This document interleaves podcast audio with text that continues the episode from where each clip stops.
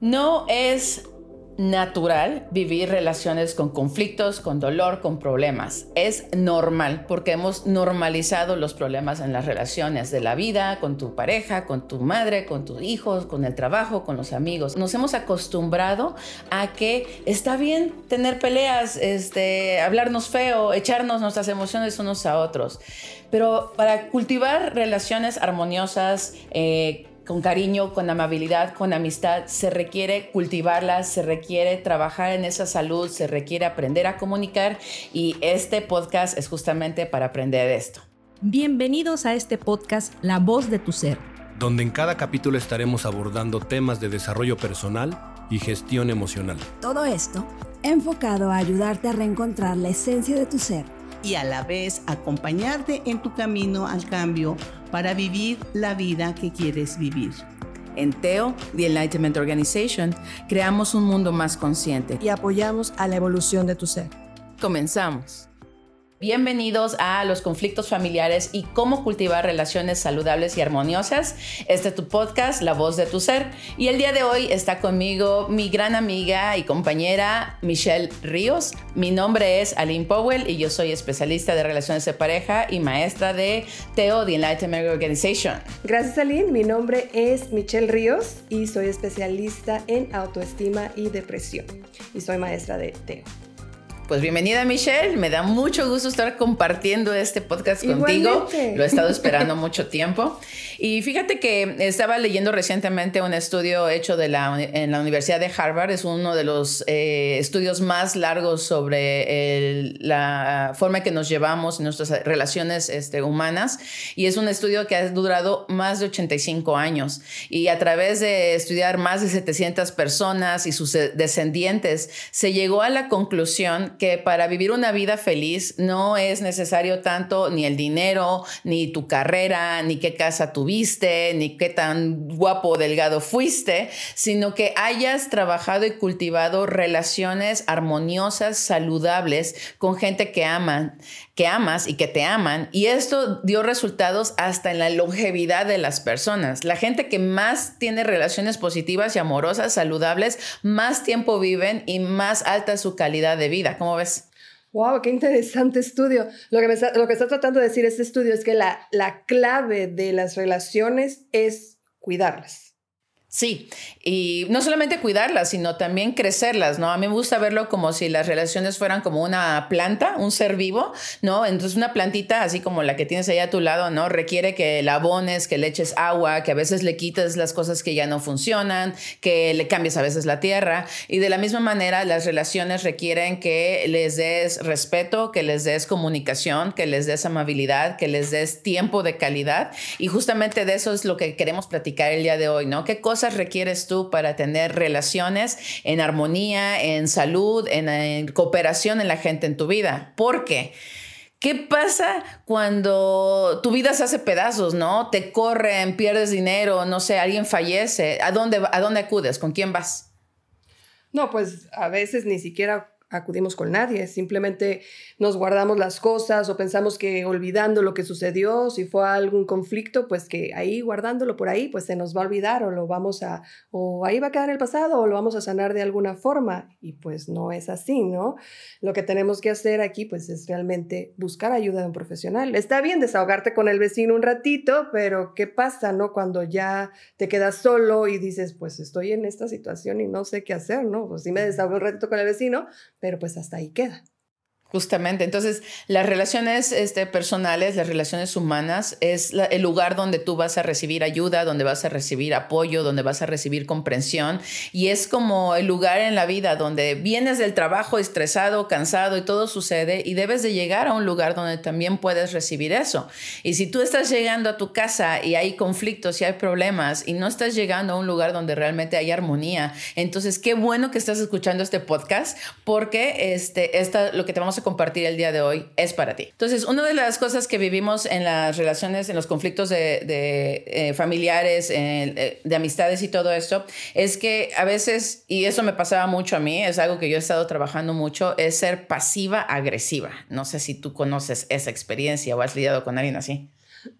Claro, en muchas ocasiones, o sea, de repente te dicen, ay, era broma ¿Cómo te, todo te lo tomas en serio? No, es, para, tanto. tanto. tú te quedas así como que, ok. Entonces, eso es algo que me pasaba a mí. O sea, yo tendía, tendía a ser, y todavía me queda un poquito que sigo trabajando, que es como, en vez de venirte a decir lo que me molesta directamente, o sea, me, estoy enojada contigo y, como que te echo cizaña por debajo de la mesa o te lo digo de mala manera, o tal vez la famosa ley del hielo, ¿no? Dejo, dejo de hablar contigo, te comienzo a ignorar para ver si te, te cae el 20 que hiciste algo mal y haces algo para cambiar. Y, ahí pasas, ¿no? Todo el día con la persona como si fuera un fantasma ahí por la casa y ni se habla, ni, ni hablan, ni arreglan, ni, al contrario, ¿no? Se va deteriorando la, la relación o la situación porque pues no lo hablas, ahí andas como niño de secundaria. Y cuando lo hablas, este, tiendes a veces a caer directamente en conflictos, en discusiones, en peleas, donde a veces las, solamente las palabras tenemos que hablar o quiero hablar contigo, ajá, justamente, ¿no? Ya te causan como un impacto horrible, dijo, ¿qué hice? Me va a regañar, me va, me va a decir cosas, ¿no? Entonces a veces, ajá, a veces, y cuando vamos, ya vamos con este miedo, ya vamos con esta energía de, de, que algo hice mal y desde ahí ya comenzamos hasta el conflicto en, en la comunicación porque nos comenzamos a, llegamos a la defensiva y si nos van a decir algo negativo acerca de nosotros, una retroalimentación, va a haber problemas. Y como mencionas, ¿no? Desde que llegas ya vas así y en la primera que te dicen ya empiezan los gritos o los de que pues tú vete al diablo y ya. Cada quien por su lado al final de cuentas, ¿no? Sin resolver absolutamente nada. Y eso es algo que platicamos ahorita al, al inicio, ¿no? Donde cuando es en las relaciones cercanas a ti, donde como me aman, está bien echar esta energía y como no podemos solucionar los problemas, como no podemos hablar acerca de ello, pues lo echamos abajo de la mesa y se, me olvidó o, a ver que se le pase y realmente nunca avanzamos en resolver conflictos. Y me ha pasado y he trabajado con personas que a veces tienen años, a veces 10, 15 años que no han podido hablar de algo que realmente les lastimó. Por ejemplo, en la niñez, a mi mamá tal vez hizo algo cuando yo era chica y hasta la fecha no he podido hablar con ella porque ella se rehúsa a hablar conmigo acerca de eso. Exacto. Yo conozco personas precisamente que nada más por no ir a confrontar la situación o de que ella se siente o que esa persona se siente culpable, aplican la ley del hielo y dicen, no, pues ya, yo estoy bien, ya no les hablo y y de, verdad, hasta con las mismas familiares, hasta por dos, tres, cinco años he visto personas, situaciones así, de que si se ven en la calle ni se, ni se conocen, ¿no? Siendo familia. Entonces eso de que los lazos de la sangre y con eso la familia se perdona todo, eso no funciona. Realmente hay que ir a, a confrontar lo negativo. Por ejemplo, si a la planta le sale una plaga o le sale un hongo, pues se va a morir tu planta si no lo atiendes a tiempo o va a terminar infectando las demás plantas en tu casa, ¿no? Entonces, este, por eso cuando algo sucede negativo es importante manejarlo y si no sabes cómo, ir con quien te pueda apoyar. Entonces, lo que va ocurriendo es que en vez de que aprendamos a manejar esos conflictos, lo que hacemos es que nos alejamos y se va perdiendo la confianza entre las personas, porque si algo me pasa, yo ya no puedo confiar que tú realmente vas a estar ahí para ayudarme o para guiarme o para apoyarme, a veces ni siquiera para escuchar porque no sé si te ha pasado, a mí me pasaba mucho que cuando iba con las personas en mi vida a decirles algo, era como, ay, no importa, ¿no? pero estás bien, ¿no? Y, ya no, ni siquiera era como, oye, pero me sigue doliendo, ¿qué hago, no? Porque a veces si ellos mismos no saben qué hacer, mucho menos te van a poder apoyar a ti a que decirte cómo manejarlo. Y, y luego algo muy importante aquí que mencionas, cuando no hay confianza, pues no existe la relación definitivamente. te pueden decir, te amo mucho, pero no confío en ti. O sea, te quedas como, ¿qué, ¿qué es eso, no? O sea, yo en una relación, o sea, confío en ti. Aunque me estés diciendo mentiras, o sea, si es tu verdad en ese momento, pues confío en ti, ¿no? Ya, bueno, la, la, verdad siempre sale a luz. Entonces, eh, siento que la confianza es muy importante para mantener relaciones armoniosas, estables, amorosas, saludables. y, por ejemplo, no sé si te, a ti te ha tocado, ¿no? El famoso tío incómodo o el primo incómodo que te, se, se, lleva el dinero o te roba o te queda mal con un negocio. O sea, a mí me ha pasado con mis propios familiares donde a veces me han pedido dinero prestado pero nunca lo devuelven, ¿no? Y luego todavía se ofenden cuando les cobras porque, ah, pues somos familia, ¿cómo me vienes a cobrar? Y te dejan de hablar. Y te dejan de hablar. Bueno, eh, yo creo que es ganancia cuando te dejan de hablar por ese tipo de cosas, ¿no? Pero realmente cuando, cuando tú se supone que es familia, es donde se supone que debo de confiar en ti, que me vas a pagar las deudas, que vas a cumplir tu palabra, que si hacemos un negocio o un tipo de acuerdo, pues vas a cumplir con tu parte. Y a veces es justamente en la gente más cercana a nosotros donde no podemos confiar. Eh, sí, y que no se tiene eso, porque dices, ay, bueno, pues sí, son 100 pesos, o son 500, o son... Y ahí le vas aumentando, ¿no? Porque dices, ay, bueno, me va a perdonar, o me va a perdonar, o ya se le olvidó. A veces damos por sentado que ya se le pasó, ya se le olvidó porque ya pasaron tres años y la otra persona sigue con, sigue con la listita, ¿no? Con la cuenta ahí de todo lo que, ¿no? De las deudas. de todo lo que le debes. Ahora, eh, bien importante, ¿no? No estamos diciendo que no le prestes dinero a la gente en tu vida si realmente lo necesitan, pero si realmente les vas a dar, si sabes que es una persona que no paga, pues regálaselos, ¿no? No estés ahí esperando que te lo van a dar, regresar. Y si realmente es una persona de confianza, pues se lo estás prestando y sabes que te lo va a devolver. Pero si no, pues mejor dar el regalo y no te estés preocupando por estar ahí, este, porque va a dañar la, la relación al final de cuentas. Sí. Y otra de las, de las señales de conflictos aquí en las relaciones también, además de todo esto que hemos mencionado, es cuando tenemos cierto apego a la, persona, ¿no? Que confundimos, tendemos a confundir el amor con el apego y también la parte de la codependencia. La codependencia ahorita está muy famosa porque la gente se está comenzando a dar cuenta que si la codependencia es básicamente apego de, las de los dos lados, ¿no? Donde te necesito para estar feliz, necesito que tú hagas o que tú seas de alguna manera para que yo esté bien y que yo esté tranquilo. Y esto se presenta no solamente en relaciones de pareja, también entre padres e hijos. A veces yo necesito de ciertas amistades o ciertas personas en mi vida para yo sentirme completa o que tengo todo lo que necesito. Y esto lo que sucede es que cuando no hacemos un trabajo interno de, comenzar a, comprender qué son mis necesidades emocionales y yo primero volverme la persona que las da, ¿no? Que me las da, que me las proporciona, pues entonces voy a estar buscando por todos lados a alguien que me dé esa, que me llene ese vacío, que me llene esa necesidad que yo siento dentro de mí.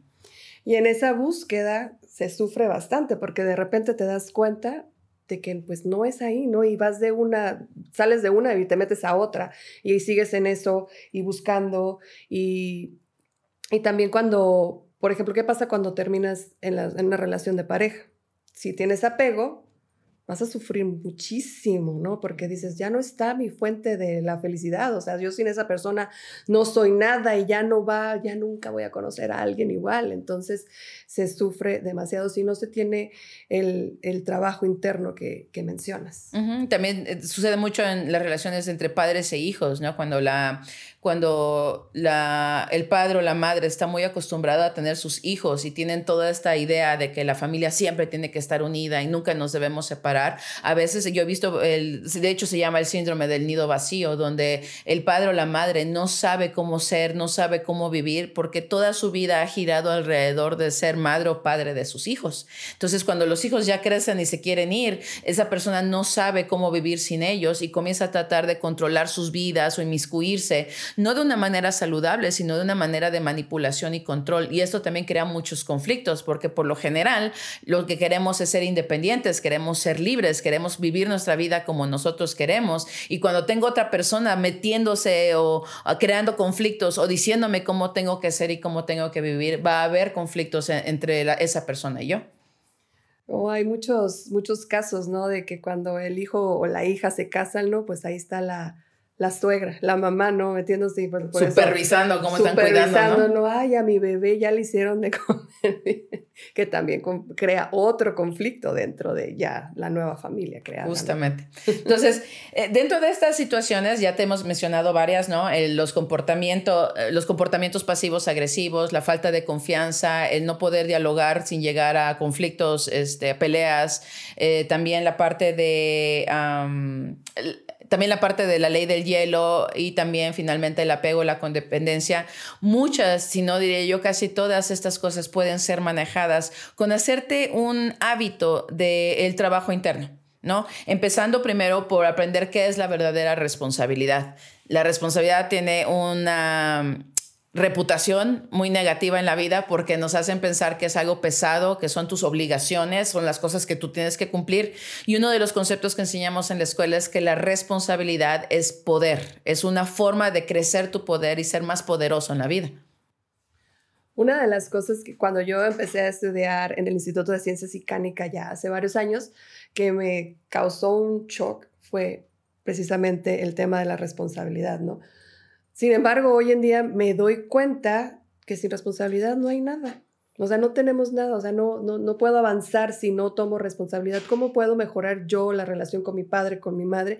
A mí me tomó meses en, en, en limpiar todas esas relaciones y tomar responsabilidad de lo que, primero de lo que yo estaba sintiendo y de los que yo me había creado, ¿no? Las historias que yo me había creado.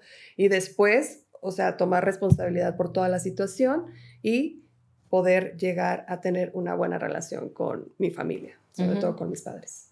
Entonces, en tus relaciones personales, eh, verifica qué son las cosas que tú has hecho o que has dejado de hacer que estás teniendo este conflicto en tu familia.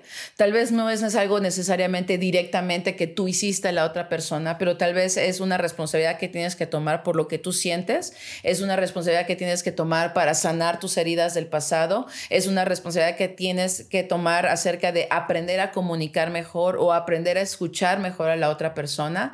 Tal vez es la responsabilidad de simplemente tomar la rienda de, tus, de tu vida en tus manos y decir es mi vida y aunque no te guste, o sea, yo voy a ir a vivir mi vida, porque hay muchas personas que a veces no se lanzan a hacer su vida, a, crecer, a, vivir lo que quieren vivir por miedo a ofender o por miedo a dañar las famosas expectativas. Exacto. Y aquí una de las cosas que a mí me apoyó mucho y que veo que, que, he apoyado a varias personas es si realmente quieres mejorar y tomar, y tomar la responsabilidad, ¿qué hacer no en ese momento?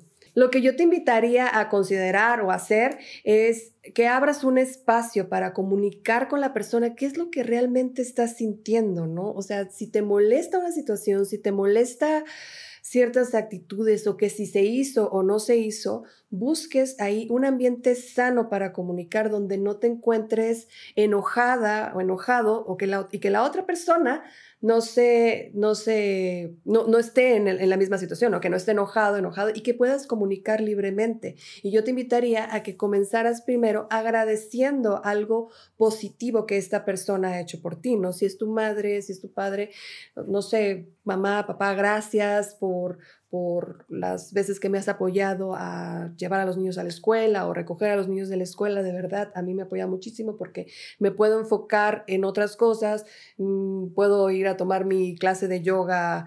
Eh, tranquila y relajadamente y gracias a eso pues yo he mejorado, no sé, mi efectividad, o sea, mi espalda me duele menos, entonces realmente reconocer algo positivo que ha hecho por ti la, esta persona y después decirle, y quisiera mencionarte precisamente porque me importa que sigamos en, este, en, esta relación así, de esta manera, o crecer más la relación en amor, en confianza. Eh, quiero mencionarte que cuando sucede esto, y le mencionas ahí la, la, parte en donde tú no te sientes a gusto o no te sientes cómodo con esa situación o ese conflicto, mencionarlo de esta manera y invitar que la otra persona inicie y tú escuches detenidamente todo lo que te está diciendo para que así cuando tú, cuando tú te toque tu turno, la otra persona te pueda escuchar también de la misma manera. Y ya le dices, pues, ¿qué opinas? Y que empiece, y que empiece, que empiecen a, a, hacer esto como un hábito, ¿no? De las cosas que, pues, que no nos parecen o que no están funcionando en cualquier relación. De acuerdo. Algo algo interesante sobre lo que dices, que creo que sí es importante mencionar, es que ah, existen las heridas o los traumas del pasado que cuando no, las no has hecho un trabajo por irlas limpiando e ir sanando eso dentro de ti, lo que sucede es que se va acumulando muchas heridas y muchas cosas dentro de ti que cuando tratas de hacer este tipo de comunicación, terminas explotando y por eso caes en las peleas, en las discusiones. Entonces, para que puedas manejar el nivel de comunicación que tú acabas de expresar, que sería muy bonito y estoy seguro que la gran mayoría de personas tiene la intención de ir a querer comunicar así, pero cuando ya empiezas, explota todo y comenzamos a discutir y dices algo que no me gustó y ahora te la voy a regresar y así nos comenzamos a pelear, ¿no? Entonces, si yo realmente quiero llevar mi comunicación y mi, mi relación a un nuevo nivel de armonía, tengo que, regresamos a la responsabilidad, verificar qué tengo yo guardado con esta persona, tengo algo que se llaman ahogados, ¿no? Cosas que no le he dicho del pasado, tengo resentimientos con ella, tengo cosas por las cuales responsabilizo a la otra persona. Y yo te diría que si tú quieres manejar este nivel de comunicación y de relación, primero hagas un trabajo interno. Eh, dentro de Teo ofrecemos la tecnología de transformación de ser, donde te llevamos a trabajar esas emociones, esas heridas y que tú vayas limpiándolas y sanándolas para que cuando vayas a manejar este nivel de, de comunicación, no importa qué diga la otra persona, tú puedas estar tranquilo, puedas, si no, si hay una reacción emocional, puedas controlarlo y no termines aventándose a la otra persona y realmente busques la solución dentro de la comunicación. No solamente quedarnos en quién tiene la razón, quién tiene la culpa, qué tienes que hacer tú para cambiar, sino yo quiero decirte esto, te quiero escucharte también y quiero llegar a un punto en común en, en, en nuestra relación, en que realmente nos llevemos mejor. Una de las cosas que yo he observado que más daña las relaciones que tenemos es las expectativas o las ideas que nos hemos hecho de lo que la otra persona debe de hacer o debería de ser, ¿no? Entonces, por ejemplo, ah, eh, los padres, ¿no? Que dicen, no, pues es que es González y todos los González han sido doctores y tal vez tú no quieres ser doctor, pero porque no quieres lidiar con, el enojo que va, que, va a causar, la decepción de que tú vas a ser la primer González que no va a ser médico en la familia y toda esta presión social que se hace alrededor de nuestras relaciones, terminas vendiendo tu felicidad y haciendo algo que tú no quieres hacer para hacer a otros felices. Eso tal vez a corto plazo, pues no hay problema, terminas la carrera, eres doctora, haces lo que tienes que hacer, pero no eres feliz. Y con el paso del tiempo, esto lo que va creando es resentimiento en las relaciones, donde eventualmente, aunque parezca que pues yo elegí mi vida, realmente no la elegí porque era lo que yo quería, sino porque era lo que tú querías para mí. Y eso causa mucho dolor y muchos conflictos en las relaciones. Ahorita que mencionas esto, recordando un caso personal.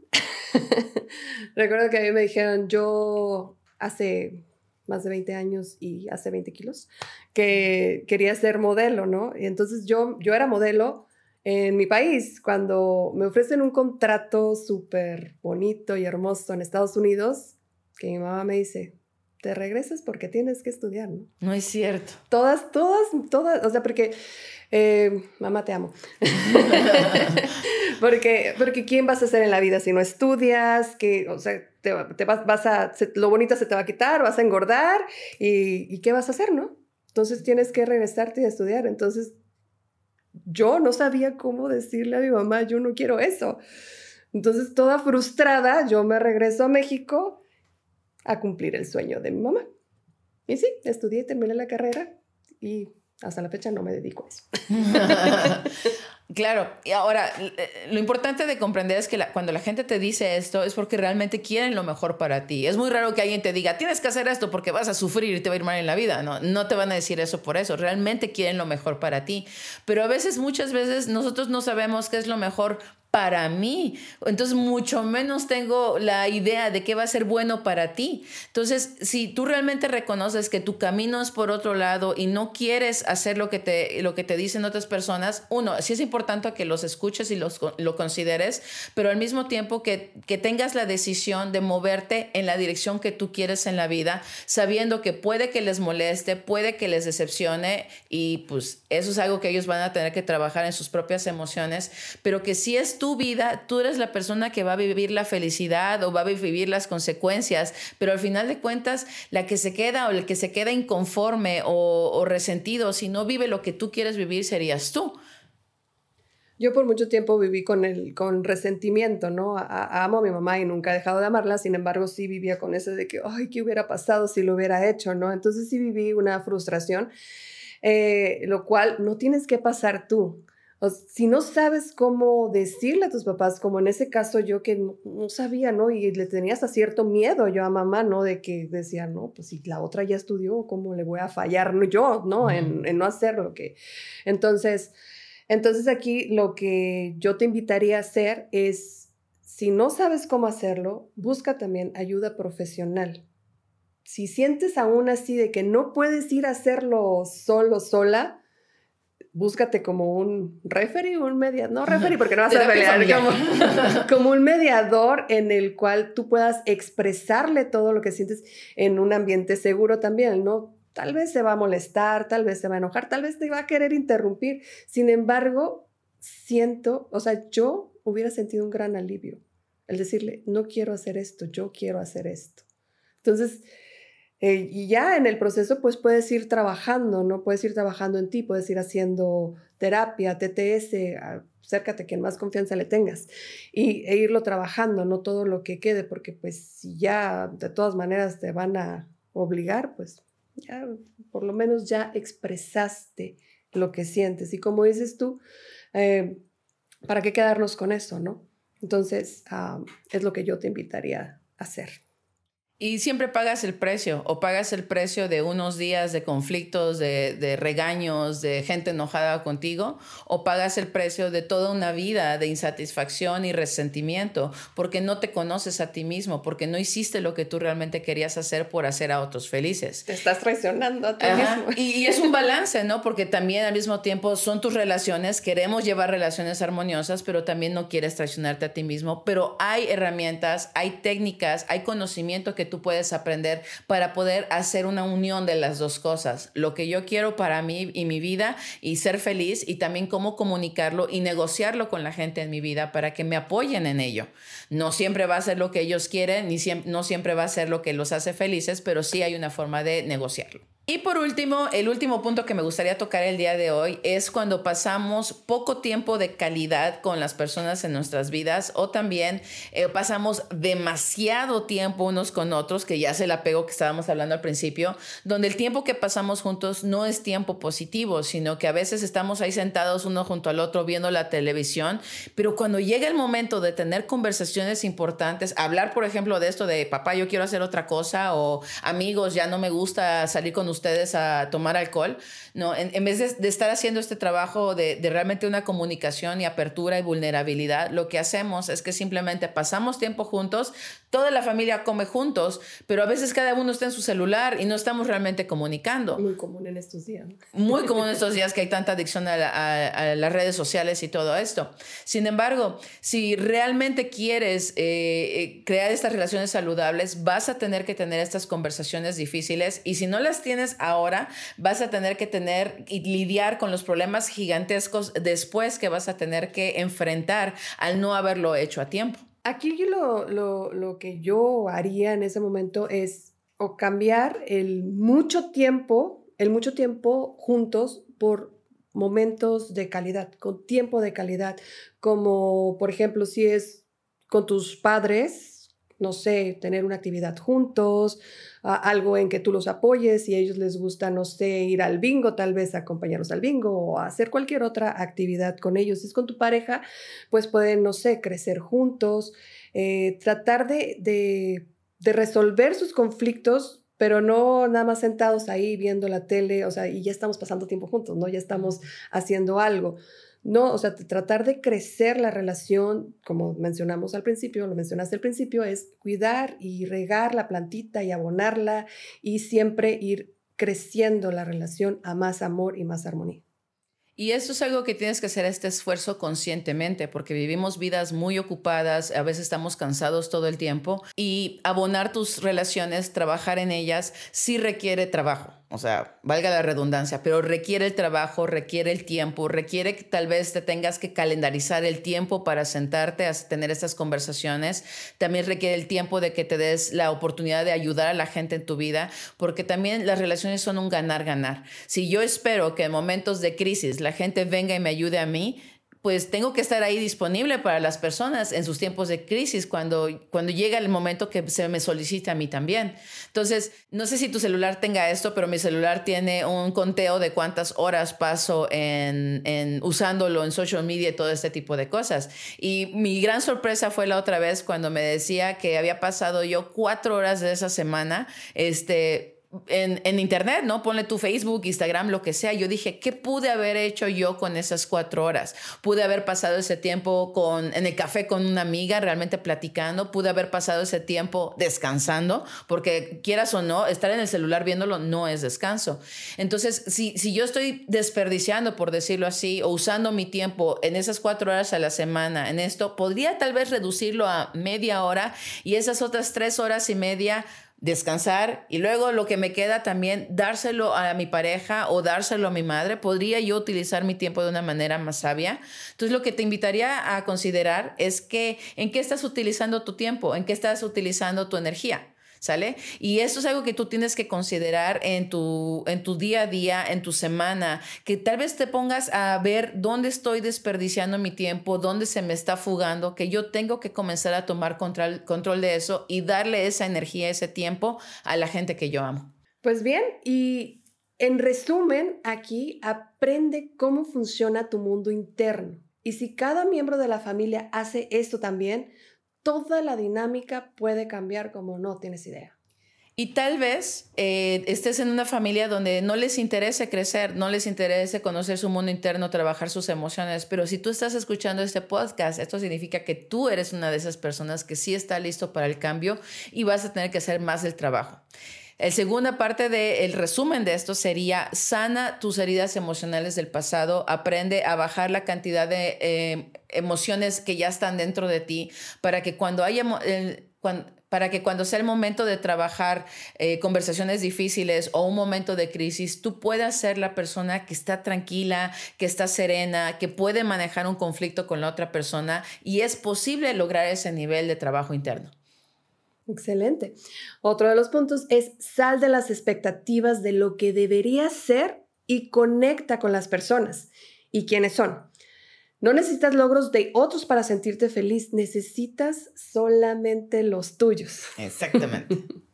Justamente, y reconocer quién eres. Eh, en, la escuela en Teo tenemos un curso que se llama Descubre quién eres. Y el, el, punto de este curso es que tú vayas en un camino de autodescubrimiento y viendo quién realmente eres, qué quieres para tu vida. Y tal vez vas a tener que dejar expectativas a un lado y conectar con quién quieres ser tú y hacia dónde vas, cuál es tu propósito y qué quieres que sea tu legado en esta tierra. Por último, aprende, estudia eh, lee libros, tienes que aprender a comunicar, eh, aprender a escuchar es también un arte que tú puedes aprender a hacer, tienes que aprender a trabajar tus emociones, aprender a conectar las, las relaciones a un nuevo nivel de profundidad, todas estas cosas que eh, puedes aprenderlas, si no te interesa o no es tu momento de estar estudiando con nosotros en Teo, busca otra escuela, busca libros, busca lo que tú quieras buscar donde quieras buscar, pero trabaja en ti, crécete. La educación tradicional no tiene todo lo que necesitamos. Hay cosas que necesitamos aprender si realmente queremos ir a un nuevo nivel de resultados y de felicidad en nuestras vidas. Todo esto también lo podemos, lo podemos ir, si quieres ir descubriendo cómo trabajar, cómo trabajar tus emociones, cómo no enojarte también ahí con la pareja o con el papá o con la mamá o con los hijos. Tenemos un seminario que se llama Seminario de Emociones próximamente 10, 11 y 12 de noviembre en la Ciudad de México, en el Hotel Bel Air de World Trade Center. Entonces, si te interesa, por aquí te vamos a dejar la información para que nos busques y con gusto te atenderemos y nos va a dar mucho más gusto que estés ahí presente. Y también ofrecemos este, terapias familiares, terapias individuales. El seminario de emociones es un gran evento donde tú vas a tener un espacio seguro donde puedes ir a trabajar tus emociones, vas a tener todo un equipo de terapeutas apoyándote, guiándote y asegurando que tú saliendo de este seminario sales más liberado, sales más en paz y sobre todo sales con más amor para llevarle esto a, la gente que amas, a la gente en tu vida que realmente merece un tú amoroso y tranquilo. Y para más información, si quieres ver todo lo que tenemos, tenemos podcast, tenemos meditaciones, tenemos muchísimas cosas ahí, visítanos en teo.org.mx. Y si te gustaría estudiar desde la comodidad de tu casa, tenemos también cursos online donde puedes aprender acerca de comunicación, acerca del amor propio, acerca de cómo manejar tu mente negativa. Si te interesa aprender más acerca de eso, puedes visitarnos en cursos.teo.org.mx y ahí tú puedes estudiar desde tu casa, online, en la comodidad y seguir trabajando en ti para crear relaciones saludables y armoniosas. Así que este fue el podcast sobre los conflictos familiares y cómo crear relaciones saludables y en armonía. Mi nombre fue Aline Powell. Gracias por habernos escuchado. Yo soy Michelle Ríos. Te agradezco tu presencia y que nos hayas escuchado. Te esperamos en la próxima. Gracias.